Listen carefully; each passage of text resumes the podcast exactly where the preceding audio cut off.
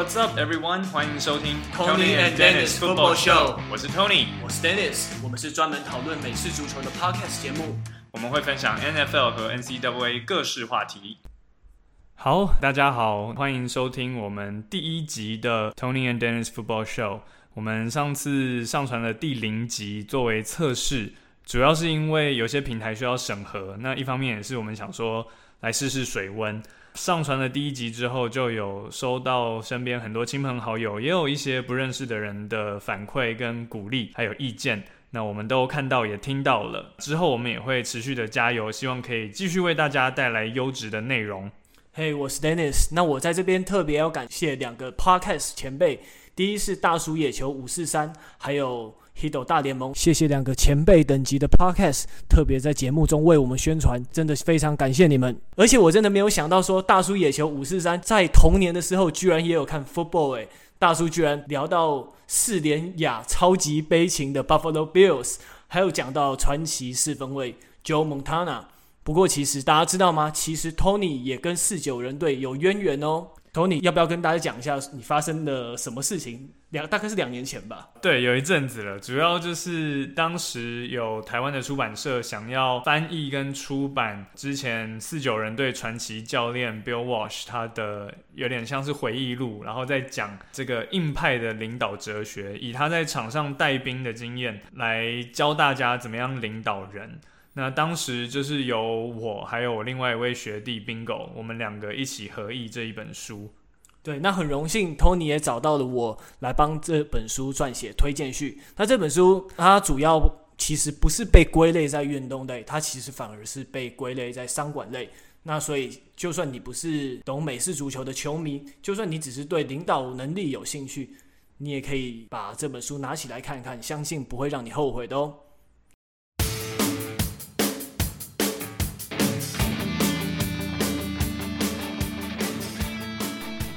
哦，对，Tony，最近 NFL 公布了他们球员之间票选的 Top 100的球员，是不是要来战一下？Lamar Jackson 怎么会第一？Patrick Mahomes 怎么会落到第四名？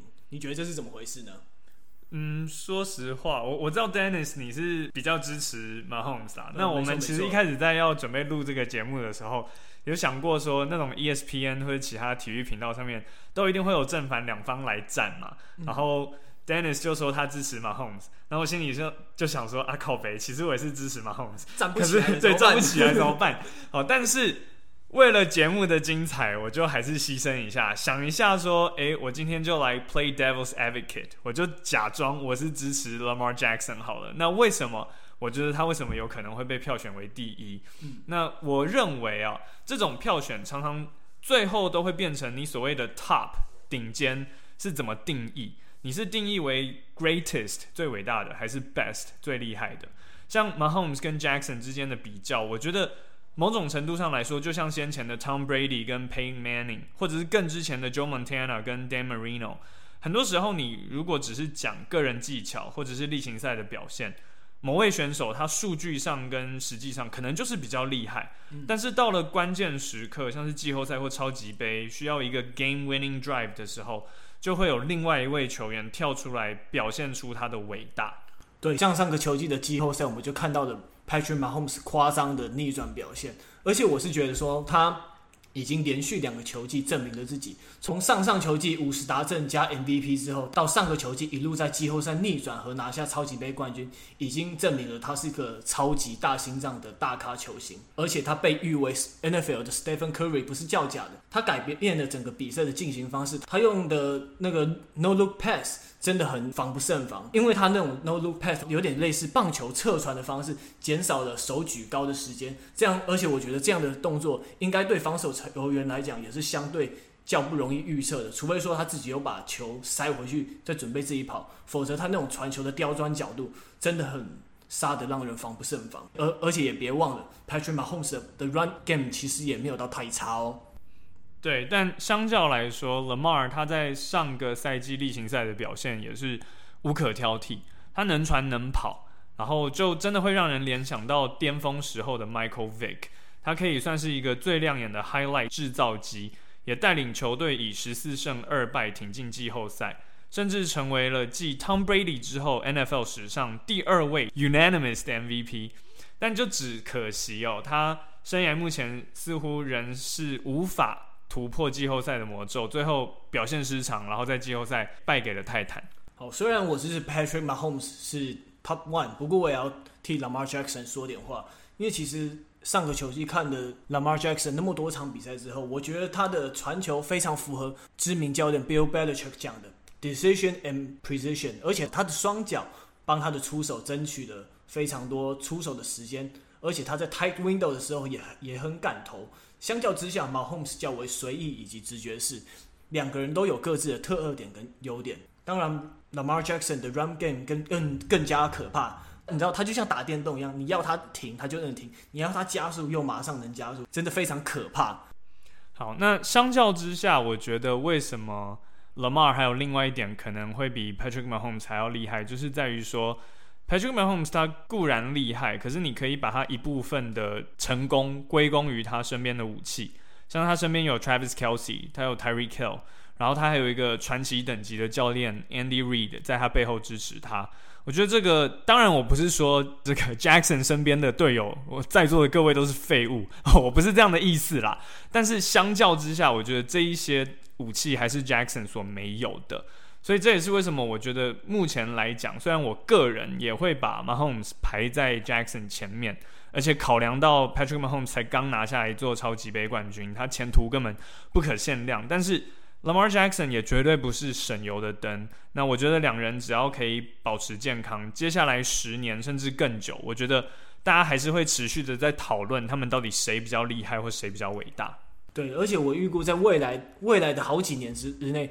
他们绝对会是在前五名不断互换的状态，而且我也有观察到有趣的数据哦。Mahomes 在落后九到十六分的时候，传球哦的成功率依旧有六百分之六十以上，但 Lamar 却掉到六成以下。不过在第四节，Patrick Mahomes 却只有百分之五十七的传球成功率，Lamar 却有六十二点六。给大家参考，这两个数据也许到目前为止，目前也可能还看不出太多端倪。但我真的得说，两位真的都是了不起的四分卫，实力绝对在伯仲之间。那最后，我想问 Tony，如果 Tony 打的是 wide receiver 的位置，你会比较想跟哪一位打球呢？说实话，我会比较想要跟 Patrick Mahomes，因为我觉得我不管跑到哪里，他应该都有办法把球塞给我。那相较之下，如果是 Lamar，可能我跑了半天，最后发现他就自己带球跑，我就会觉得啊，那我刚刚在跑什么？所以就是相较之下，我会比较喜欢 Patrick Mahomes。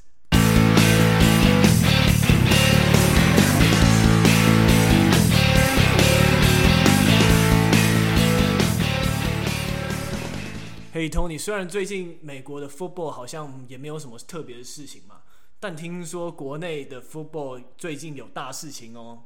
其实也说大事情好像有一点太夸张，但确实我们今年因为联赛取消，所以目前暂定猎人队台北猎人会安排三场内战。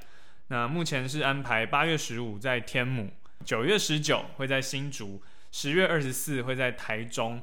我们会分成蓝白两队。那我想讲一下台北猎人队内战。其实我也有参加过台北猎人队的第一届内战，而且我觉得内战打起来真的激烈程度非常高。我我想，我记得那时候两边差点要干架起来了吧？而且最后的干架没不只是两队之间的人差一点干起来，然后我们那队还发生队友内讧，哎，而且在比赛的过程中冲撞以及战术的执行一点都不马虎。真的非常值得推荐大家来看一下哦，因为其实，在心态上，你知道这一场其实是面子之争，而且平常这些对手就是跟你一起练习、一起竞争你们先发位置的这些人，你不只知道他们的底细，而且你会更想要去证明自己，用力的去冲撞，更努力的去准备。所以猎人内战超级好看，拜托不要错过。好，那目前在蓝白两队的名单分配上，我可能不方便透露太多。啊，但我可以说的是，蓝队将会由我们猎人的先发四分卫 Noah 领军，那接球员则是有一个可以一打十的疯狂科学家，也是我们的现任队长 Adam。那想必到时候 Noah 跟 Adam 的连线会让他们的空中轰炸火力非常的强劲。但是白队也不是省油的灯，我们白队的四分卫会由猎人最强的双重威胁四分卫 Thomas 阿汤哥担任，跑卫则是有曾经挑战日本半职业联盟的首任队长冠文，然后还有另外一位加速跟急停能力都可以让防守者吃土的 YC，所以有这几位呢，我相信我们地面推进应该也是精彩可期。诶，那 Tony，那我们各自来讲一下我们各自在内战的经验好了。Tony 有拿过达阵，你先来吧。哦，我之前在打内战的时候，算是打出我的代表作啦。当时，呃，我也是跟 Thomas 同一队，然后我还记得我在进攻方成功接球三次，其中有一次还是全队唯一的一次达阵。那时候是有摆脱防守球员吗？还是是那种 tie window 的那种接的很漂亮的球？那一球其实我印象中，呃，本来我们就已经在红区里，已经算是攻到达阵区的门口。嗯、那 Thomas 叫好战术之后，我本来说实话不觉得球会朝我这边传，因为当时站在所谓的 X receiver 的位置，是我们队上的神之手 Andy，、嗯、然后另外还有边锋是我们的副队长强哥。那我当时站的位置是所谓的 Z receiver，所以你等于觉得自己可能是第三顺位，虽然没有明讲那个战术上面。我那个当下觉得是这样，因为我负责跑的是一个很短的路径，是所谓的 slant。嗯、那我就自以为我应该只是一个诱饵，因为左边的 X receiver Andy 他也是跑 slant，、嗯、然后强哥他是跑一个 post，、嗯、所以我本来就是想说，诶，右边有两个人，一个是短的，一个是长的，感觉短的只是把防守者吸走，那左边那个短的他应该也是自己可以创造出一些空档，所以我应该会是 third option 之类的。嗯，可是没想到当时防守我的脚位，他给我一个非常。非常佛心的 soft coverage，他站的离我非常的远。哎、欸，拜托是谁啊？呃，不好说。开球之后呢，他才开始逼上前。可是因为我是 slant，所以我站了一步之后，假动作就把他晃掉了。然后晃掉之后，我又发现后面的安全位也是完全被 Andy 还有强哥吸走，他们完全没有在看我这边。哎、欸，可是等一下。如果你跑 slant 的这个路径的话，在路径上是不是会撞上 linebacker 呢？对，其实当下如果我照原本的路径跑，是会跑到 linebacker 那边。可是因为我看到，嗯、呃，linebacker 都离进攻线很近，他们都被往前吸，嗯，他们可能以为 Thomas 会跑吧？他们也太好骗了吧？然后 safety 两个又全部都被 Andy 跟强哥吸走，所以中间就是完全大空，所以我就自己。想说可以调整一下我的路径，我就往比较深的地方跑。那 Thomas 也是及时有发现，他就直接把球掉进来，我就轻松的接球之后呢，再轻松的漫步走进 我们的达阵区里。是哦，其实台北人对内战乐趣也是这一点嘛，因为你因为可能大家都了解非常的习性，所以有可能在这种时候就有可能被骗你，这也是蛮好玩的地方哦。对，那其实后来我本来还有第二次的打阵机会，但是那一球因为我自己知道。我在跑路径的时候有不小心踏到界外，那依照规定，已经出界的球员是不能再回来接球的。拜托，可是没有人看到。拜托。对，可是那一球，其实我跑回来之后，我就跑到打阵区里，然后我有一个像 Seven Eleven 一样的超大的空档，我就是 wide open。对，然后 Thomas 也是看到我，他就把球传给我。可是其实他在传给我的那个当下，我跟他对到眼，我发现他要传给我，我就一直双手挥说不要不要不要，可是他没有。他没有发现我在讲什么，他可能以为我是说给我给我给我，所以他就传过来，然后我就站在原地让球直接从我头上飞过。那结结束之后，Thomas 也就是很不解，他就问我刚到底发生什么事，我就解释说，因为我刚跑出界了，嗯，然后他就有点生气的挖苦我，应该也是那种黑人问号，就是靠背，他就对啊说靠背哦，那个裁判根本也没看到你跑出界啊，所以这一次的经验告诉我，就是做人还是不要太诚实比较好。好，那换我来分享一下我的经验。嗯、其实我我现在目前是没有在猎人队的名单上面的，不过我有出赛过第一次的猎人内战。那那一场那一场其实也是我，我也是觉得算是我的生涯代表作，因为因为过去其实我是身材比较瘦小，然后比较害怕冲撞的球员吧。可是，在那一场我打出我代表作，我在场上完成了好几次非常扎实的 tackle。虽然也许当下我还没有受到每个。队员的认可，可是可能也许他们还是不觉得说我是非常可靠的球员，但我觉得至少在那个当下，我知道说我至少让我对面的球员知道说，当时如果要跟我对上的话，你可能不是那么好过的。而且那时候我还有请我认识的记者朋友来采访我们，那更不能丢脸。那他也有帮我拍照，而且尤其是那时候在 run play 的时候，我直接冲上去挡下那个跑锋，然后大喊说 “No fucking way” 的时候，我真的觉得那个当下我是一个真正的 footballer。然后那是我觉得我的态度就是那，就是像那某位政治人物讲的，你要跟我打，你就是要 over my dead body 这样子。我觉得这个。是美式足球非常重要的形态。然后其实内战过后啊，其实冠我们的创始队长，他其实他传了一封 line，写了一些话给我。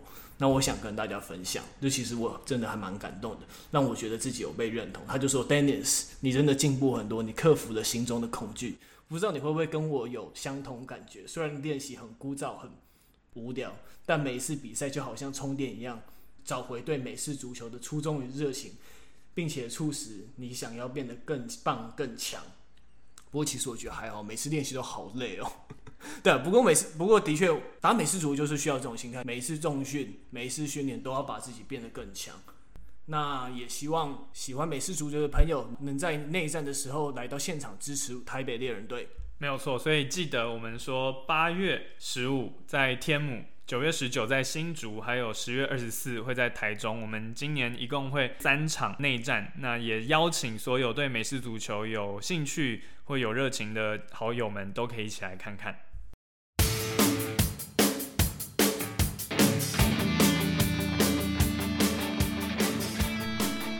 好的，那我们接下来要聊的这个话题。也算是前一阵子有不少人，尤其在美国在讨论，可能在台湾我们会觉得离我们比较远啦。但这个话题我觉得还是值得聊一聊，那就是 Washington Redskins 华盛顿红人队他们要改队名的这个消息。那或许有些人会觉得逼球队改名字很无聊，甚至是政治正确，某人管过头哦。但我个人认为，其实还是有一些。修改的必要。有些人说改了之后，不是更没有办法让美国的原住民去发扬自己的形象了吗？那甚至我知道也有很多原住民，他们本身是支持这个名字的。但是我比较质疑的是，明明你还可以用很多其他的名字去发扬原住民的形象啊，而且你要发扬的到底是什么形象呢？如果你用 Braves、Warriors，当然可能大家会觉得说这些名字可能。比较没有代表性，但我觉得如果搭配一个 logo 的话，还是可以把原住民的精神还有形象带出来。那为什么一定要用红皮红人哦 Redskin 这种争议性的名称呢？嗯，让我来补充一下，其实 Redskin 这个这个队名呢，在一九三三年就开始使用了，然后一九三七年的时候，这 Boston Redskins 搬家到华盛顿，变成 Washington Redskins，直到了今年。然后当初为了确定 “reskin” 这个名字，我我真的还发挥研究精神去查了好多个字典，看他说是不是真的有那种带有歧视的意味。然后我去查了一个其中字典，一个蛮有名的字典叫做 Macmillan 字典。那他就说这这是 a word used in the past to refer to a Native American, now regarded as very offensive。然后到了另外一个非常有名的 Collins 字典，然后他说这是一个 an old-fashioned informal name。Now highly offensive for a Native America，所以表示说这个字的确是不太 OK 的。对，没有错。有些人可能会说啊，可是 Redskin 这个字最最最一开始就只是在讲他们的皮肤比较红啊，那这这有什么贬义呢？贬义是后来才有的。但重点就在这，后来有了。语言是活的，它会随着时间改变，它的弦外之音也会变。就像大家可能都知道，美国白人都不敢讲的那个 N word 啊，虽然台湾我知道有些人都会开玩笑的讲来讲去，但是这个字其实在美国是真的非常非常的冒犯人，千万不能讲。对，讲了就会被打的那种等级的吧？对，这个字其实最一开始它也是源自拉丁文啊，拉丁文的这个字根，它其实本来也是指形容黑色而已。啊，那可能你也会说啊，就是黑色啊，有什么不好的？可是问题是，现在它就是出现了很多负面的意涵，所以我觉得就跟那个 N word，我们不可能会有一个球队叫做 Washington，嗯，这个字就是不可能。那为什么 Redskins 还被持续的接受？我觉得这就是大家可以好好思考的一个点。所以目前来说呢，球团在 Nike 还有一些股东的施压下，先把球队的名字改成了 Washington Football Team。我觉得这是一个非常正确的决定，因为其实你要找到一个合乎政治正确，然后又能凝聚大家精神力量的一个队名，其实在短时间内并不是那么简单。而且毕竟球队日前才出现性骚扰风波，所以现在就先缓缓，我觉得 OK。但我又觉得他直接叫做 Washington Football Team 有一点点 passive aggressive，就是。有点酸或者是反讽的感觉嘛？就是人家说你赶快改名，他说好了好了，我改我改，可以吗？我叫 football team 可以了吗？会让我有一点点这种感觉，所以我觉得之后到底他们诚意拿不拿得出来，还是要看他们后续的发展。嗯，那现在大家也开始有在讨论说，哎、那接下来要要什么名字呢？在网络上，大家网友都脑洞大开，大家开始有各种 idea，有 generals、presidents、Lincoln、veterans、capitals、Americans、memorials、monuments，各种队名。Tony，你比较喜欢哪个队名呢？我觉得就像我刚刚说的，用 Warriors 或者是 Braves，然后保留一个美国原住民的 logo，这样子就可以持续的发扬美国原住民的精神跟形象，可是同时又不会冒犯到他们。那要是我的话，我比较喜欢 Red Hawks 这个名字，因为他说 The Hawks 这个昵称其实是是致敬这支球队，他们在一九八零年代以及一九九零年代帮助他们夺下超级杯冠军的 O-line 成员们，所以我觉得有这样子的传承的意味也非常不错。对，确实 O-line 在球队里面。重要性是可以说功不可没，可是很多时候反而是被忽略的一群。因为你们在看打球的数据的时候，其实 O-line 没有什么数据，它不会有什么传球成功，它不会有超节，它不会有呃就是推进几码。可是他们的所有的进攻都要从他们开始，要是他们没有办法挡住的话，四分卫球传不出去，跑位也跑不出去。所以确实用 Red Hawks 这一个名字来纪念。啊、呃，应该说纪念当年的 O-line 的名字来变成整个球队的名字，我觉得也不错。然后我有看到有人提议说，用 Washington Red Tails 这个纪念在战争时期飞翼飞行员的名字来当队名，但我觉得这个名字听起来不错，可是我觉得跟这个华盛顿这个地方少了点关联性。那 Tony，你觉得用总统的名字当队名，你觉得这到底 O 不 OK 啊？我觉得蛮瞎的，就是总统的名字拿去帮什么战舰啊、航空母舰命名是还蛮常见的啦。可是拿来帮一个球队取名就怪怪的。而且虽然说林肯算是美国最伟大的总统之一，然后他对于解放黑奴也是功不可没。可是今天大家在讨论的是美国原住民啊，就 跟林肯关系好像就比较少。听说还有网民提提议说要川普呢。可以不要吗？好了，其实我也是这么觉得，因为我觉得每个总统各有功过，政治人物拿来当职业球队的精神指标，就是有那么一点怪怪的。对啊，所以我觉得当然都还是可以再讨论啦。那之后怎么样，我们也只能说拭目以待，因为他们应该也不可能会来问我们这些台湾的球迷嘛，所以就我们也只能在场边吃爆米花跟喝真奶，然后看好戏这样子。OK，那这就是本周 Tony and Dennis Football Show 的第一集的内容，希望大家会喜欢。大家下周见喽！好，拜拜。拜拜。